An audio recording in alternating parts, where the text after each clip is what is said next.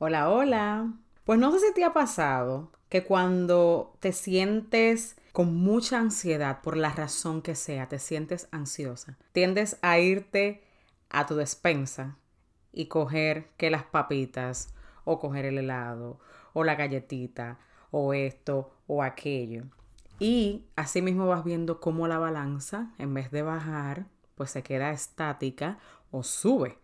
Y tú dirás, pero ¿qué tiene que ver el que yo me sienta ansiosa con irme a esos alimentos y sobre todo, si tú te sientes agobiada pensando, wow, no sé qué comer, sufriendo de esto que es el comer por ansiedad o hambre emocional, pues este episodio es para ti, ya que el comer emocional tiene una parte psicológica, una parte, ¿verdad?, eh, que tiene que ver con las emociones, pero también hay una parte que es física, que hay alimentos que te ayudan y otros que no te ayudan tanto. Entonces, de eso se trata este episodio, así que tómate tu tacita de té, de café, comparte esto con una amiga en tus redes sociales o mándale este video que también estoy haciendo para ponerlo en YouTube y acompáñame a desarrollar este episodio ahora mismo. ¿Has sentido alguna vez que te levantas y quieres volver de nuevo a la cama? ¿O que evitas todos los espejos porque no te gusta lo que ves? ¿O usas la comida para tapar dolores del pasado o del día a día? ¿O simplemente quieres ponerte en forma pero has tratado tantas cosas que ya no sabes qué más hacer? Pues esa fui yo por muchos años. Mi nombre es Maxi Jiménez y he creado este espacio para contarte a ti qué hice para poder romper con esa atadura en mi vida y poder darte consejos para que tú también puedas superarlo. Así que acompáñame en un nuevo episodio. Ok, pues bien, lo primero que quiero es aclararte algunos términos. O sea, popularmente conocemos el comer mucho o constantemente como ansiedad por comer. El término adecuado sería comer emocionalmente, hambre emocional también puede ser, o si lo que te pasa es que en un momento determinado del día no puedes parar de comer. O sea, te sientas, comes una cantidad exagerada hasta sentirte casi enferma. Entonces, eso ya se viene llamando binge eating o atracones de comida. ¿Verdad? Vamos a poner eso claro, aunque yo misma lo utilizo para poder conectar con ustedes. Y, porque sé que ese es el, el término que tal vez tú le estás empleando, lo que es ansiedad por comer pero quería aclararte esa parte. La ansiedad en sí, o sea, lo que se llama ansiedad, es una preocupación extrema por algo que usualmente no ha pasado, ¿verdad? Hay diferentes tipos de ansiedad, pero realmente eso tú lo puedes encontrar en Google. Aquí lo que yo quiero es hablarte primero sobre qué tiene que ver el deseo incontenible, por así decirlo, de comer cuando te sientes ansiosa y también por qué te pasa y luego te voy a dar tres consejos que a mí particularmente, al yo ser una persona que ya sufrió de eso por más de 10 años y lo superé, y ya tengo más de 3 años, que el comer emocional no es una problemática para mí. Todos lo, lo hacemos, pero ya cuando es algo que lo usas como, que lo has desarrollado, tu cuerpo lo ha desarrollado como una conducta constante, pues se vuelve ya una problemática hasta para tu salud, ¿verdad? Entonces, yo fui diagnosticada con ansiedad a los 21 años, eso fue hace 11 años.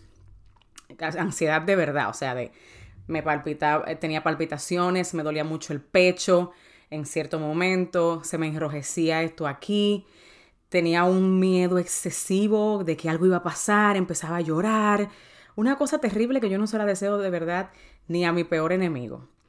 Y recuerdo que en el pico de mi obesidad y cuando el comer emocional, los atracones de comida y todo eso eran el diario vivir para mí, yo me iba corriendo a la comida, ¿verdad? Y lo hacía porque tenía una preocupación grande por mi matrimonio, que no iba para nada bien. También me mudé de estado, me sentía sola, tuve que dejar la universidad, tuve también que dejar el trabajo que tenía en ese, en, ese estado en el que vivía anteriormente, que era Nueva York, y mudarme para Pensilvania sin conocer a nadie. Todo eso me ponía ansiosa, estaba muy preocupada por mi futuro y eso me llevaba sin yo darme cuenta a qué? A la comida. Y usualmente lo hacía por alimentos y yo me imagino que tú también tienes que estar pensando esto, y es que lo hacía con alimentos que no me ayudaban para nada en la meta que yo tenía, que era bajar de peso. ¿A qué me refiero con alimentos que no me ayudaban? Alimentos altos en azúcar, alimentos altos en carbohidratos simples, como lo son el pan, eh, pasta que tenga que hecha con, con harina refinada, dulces, todas esas cosas. ¿Por qué? Porque el nivel de ansiedad que yo tenía, mi cuerpo había desarrollado esa conducta de bajar esos niveles con algo que me hiciera sentir bien. ¿Y qué era? Ese tipo de comida. ¿Verdad que sí? So, entonces, a eso fue que yo aprendí y más, eso pasa cuando tú no sabes escuchar tu cuerpo, ¿verdad? Lo que escucho muchas veces de la mayoría de mis clientas en mi coaching privado, que por cierto, si tú estás decidida a decir, mira, ya esta conducta de yo estar todo el día sintiéndome y pensando con que, qué voy a comer ahorita, qué voy a comer más tarde, no poder controlarme frente a la comida, tener que estar comiendo a escondidas porque sé que es algo que me está afectando, pero no sé cómo hablarlo con los demás porque nadie entiende lo que me está pasando. O quiero bajar de peso, pero por más que trato cosas, nada me funciona. ¿Por qué? Porque como por ansiedad. ¿Te has dado cuenta de esto escuchando otros episodios de mi podcast que puede ser pues algo que te esté pasando y ya estás decidida a trabajarlo, pues yo como coach certificada de la alimentación de comer y también como alguien que lo pasó, ¿verdad?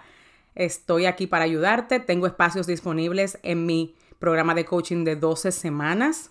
Por tiempo limitado está a un precio bastante asequible, así que éntrate al enlace que te voy a dejar aquí en las notas para que puedas registrarte ahora mismo. Y si tienes una pregunta y no sabes si ese coaching es para ti, también hago llamadas de descubrimiento de 15 minutos. Entramos al Zoom, hablamos, te respondo cualquier pregunta, te explico bien de qué, pues de qué, en qué consiste y si es algo que te ayudaría con la meta que tienes realmente. Y ya, ahí puedes estar segura y empezar de una vez. Entonces, algo que escucho de mis clientas de coaching es, y tal vez es algo que tú también te estás preguntando, Número uno es qué tiene que ver tu sentirte ansiosa con irte a esos alimentos y otra cosa es cómo puedes comer para poder ayudar a esa conducta. Lo primero es que el comer por ansiedad hmm, tiene una parte, como te expliqué, psicológica y es que cuando estás ansiosa entras en estrés. Entonces el sistema nervioso que empieza a dominar es cuál, el simpático. Tenemos el sistema nervioso eh, principal se divide en dos, simpático y parasimpático. El simpático se activa, ¿verdad? Cuando alguien entra en una situación de peligro. O sea, eso activa la reacción que decimos fight and flight o lo que se llama lucha y huida, ¿verdad? Cuando tú entras ahí, entra ese sistema eh, simpático a dominar y también con la regulación de todas las funciones importantes que una persona tiene de quiere, lo que quiere es como alejarse de ese momento. O sea, cuando tú quieres alejarte de algo porque te provoca miedo, porque te provoca ansiedad, entonces entra ese sistema. Y ese que hace aumenta la frecuencia cardíaca, la presión arterial, la frecuencia respiratoria, el tamaño de las pupilas y también reduce los jugos digestivos. Cuando tú estás en ese estado, tu cuerpo lo que menos quiere es tú de que está quemando calorías o digestión, el cuerpo no está pendiente a eso. Entonces, el, que el sistema nervioso que se encarga de eso es el parasimpático. Entonces, ese se apaga. Por eso es que cuando te sientes ansiosa, estresada, todo eso, tiene lógica que vayas a la comida, porque para bajarte ese nivel, la comida alta en azúcar, alta en, en, en grasas saturadas también, ¿qué pasa? te baja ese nivel y te sientes como, como un relief, pero es momentáneo. Eso se convierte en un círculo, que es el círculo de comer emocional, que he hablado de él en otros episodios, y es algo que tú sientes que no puedes parar. Entonces, nosotros en este episodio lo que me voy a centrar no es tanto en la parte psicológica, sino en la parte física. O sea, ¿Cómo es que yo puedo comer para poder ayudar esa, esa conducta y disminuir la ansiedad? Lo primero es que a veces cuando yo hago el intake de lo que una persona come, o sea, una, de mis clientas come al día, cuando ella termina de decirme lo que ella come en el día, yo digo, pero es que si yo comiera así, yo tuviera hambre, yo quisiera comerme a las 6 de la tarde una vaca. O sea, yo me pasaría el día con hambre, con una ansiedad increíble, solamente escuchando lo que come. ¿Entiendes? Entonces, por eso es importante, y eso es una de las cosas que yo hago en mi programa de coaching, hacer cambios que se ajusten a ti. Porque cambios restrictivos, eso no te va a funcionar. Por más dieta que tú hagas, tú la puedes repetir 15 veces. Y si esto es una conducta que a ti te está afectando, por más restricciones que tú tengas, al contrario, eso te juega en contra el estarte restringiendo. Pero sí hay algunos cambios que podemos hacer por alimentos que te gusten, que estés acostumbrado a otros que vamos a introducir poco a poco a ver cómo te va, para que te ayude con esta conducta, ¿verdad? Entonces, ¿cuáles son esos tres consejos? Número uno es incluir proteína de buena fuente. ¿Por qué? Porque la proteína te da la sensación de saciedad prolongada. Aparte de que la proteína es la encargada de crear masa muscular. Y si tú estás buscando bajar de peso, cuando la masa muscular sube, la grasa baja. Entonces, es importante que tengas una ingesta de proteína eh, de, buena de buena fuente para que te ayude. Como por ejemplo, ah, carne de pollo, carne de res, puede ser carne de cerdo, legumbres, um, huevo, pescado, etcétera. Puedes buscar esa lista. Yo se la proveo a mis, a mis clientas dependiendo de cómo ellas coman y lo que más le guste, pues armamos un, como si fuera un meal plan ahí sencillito al principio o cuando ella esté lista en la otra área también, porque somos las, son las dos áreas que, en las que tocamos. Pero estos son como los básicos que yo trato de que siempre tengan incluidos para poder pues cubrir esa parte. Lo número dos sería aumentar, esto sí yo entiendo que para muchas de ustedes o para ti en específico que me estás escuchando, puede que te suene raro y es el aumentar la ingesta de grasa saludable si es que tú comes todo sin grasa, todo fat free. Eso te juega en contra. ¿Por qué? Porque las grasas son una fuente de energía prolongada. O sea, la grasa, cuando tú comes, y también es una de las que detona cuando tú no tienes eh, en, tu, en tu dieta diaria grasas de buena fuente, y te voy a explicar lo que me refiero de buena fuente más adelante, tu cuerpo va a estarte gritando hambre. Y como no lo sabes escuchar todavía, porque esa es una de las características de comer emocional que no entiendes, solamente tú dices tengo hambre el día entero. Pero no sabes escuchar cuando realmente tienes hambre física o emocional. tú nada más entiendes tengo hambre. Y cuando te pasa que tienes hambre física, cuando el cuerpo de verdad te está pidiendo algo eh, físico, tú no sabes qué comer. ¿Y a qué te vas? A la galleta, al dulce, al pan, a todo eso, porque todavía no sabes escuchar tu cuerpo. Pero en realidad lo que te está pidiendo es, necesito grasa saludable, ¿verdad? Entonces, es importante que lo incluyas. ¿Cuáles son algunos ejemplos de eso? Aceite de oliva, aceite de coco, aceitunas, mantequilla de maní, de almendra, frutos secos, aguacate, queso también, pero en menor eh, proporción. Y te voy a decir algo, el tener una dieta diaria, sobre todo en nosotras las mujeres, que no tenga grasa o baja en grasa, va a influenciar hasta en, el, hasta en tu periodo menstrual. Entonces es importantísimo que le prestes atención a esa parte. Número tres es consumir carbohidratos que le llamamos complejos. ¿Ok? Ya sea en dos o en tres de tus comidas principales. ¿Por qué? Porque los carbohidratos complejos, a diferencia de los simples, duran más para descomponerse y para digerirse. Y cuando tú no se lo das al cuerpo, el cuerpo te va a estar gritando. Sé que hay mucha controversia, que los carbohidratos son malos, que el keto, que esto, que aquello, pero la realidad es que es bueno tener un balance de macronutrientes. Y el saber cuáles son esos que son complejos en vez de los que son simples te va a ayudar porque los simples son usualmente altos en azúcar, los consumes rápido y no te juegan, en, no te juegan a favor con esta conducta para nada, porque los que son altos en, en azúcar refinada o en harina refinada te pueden causar adicción y se convierten rápido en azúcar. Y si tú no tienes una, una condición física en la cual tú hagas mucha actividad y puedas quemar eso, pues se te va a acumular. ¿Verdad que sí? Si tienes una ingesta alta. ¿A qué me refiero con carbohidratos complejos? Te voy a dar simplemente ejemplos. La quinoa, el plátano, la batata, pasta integral, arroz integral, lentejas, etc. Y si tú eres dominicana, ustedes saben que yo soy dominicana, si no lo sabías, pues ya lo sabes, puedes comer yautía, ñemolea, eh, plátano amarillo o maduro, como le decimos allá. Todo eso son carbohidratos complejos, ¿ok? Que te ayudan más a que si comes carbohidratos simples. Y te voy a dar como bono número 4, hacer alguna actividad física y préstale atención a identificar lo que estás sintiendo cada vez que quieres correr a la comida sin tener hambre física. Esto no es obviamente en lo que tienes que comer, pero es algo que también te va a ayudar.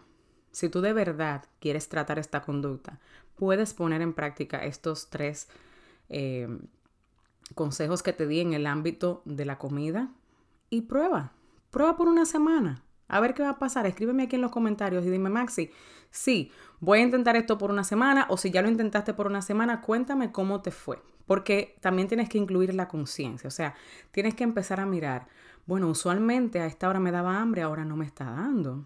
Qué bien, y lo anotas. Bueno, aquí cuando me dio hambre yo me comí tal cosa y mira, me disminuyó, al contrario de antes, que iba y me comía tal cosa. O sea, es mirar todo eso. Y otra cosa que es sumamente importante es cuidar de cómo te sientes, poner la conciencia ahí también. Cuando vayas a comer cualquier cosa, pensar cómo me siento y más si es hacia esas comidas que te hacen sentir confortable, ¿verdad? ¿Qué es lo que estás sintiendo si tuviste una pelea con alguien?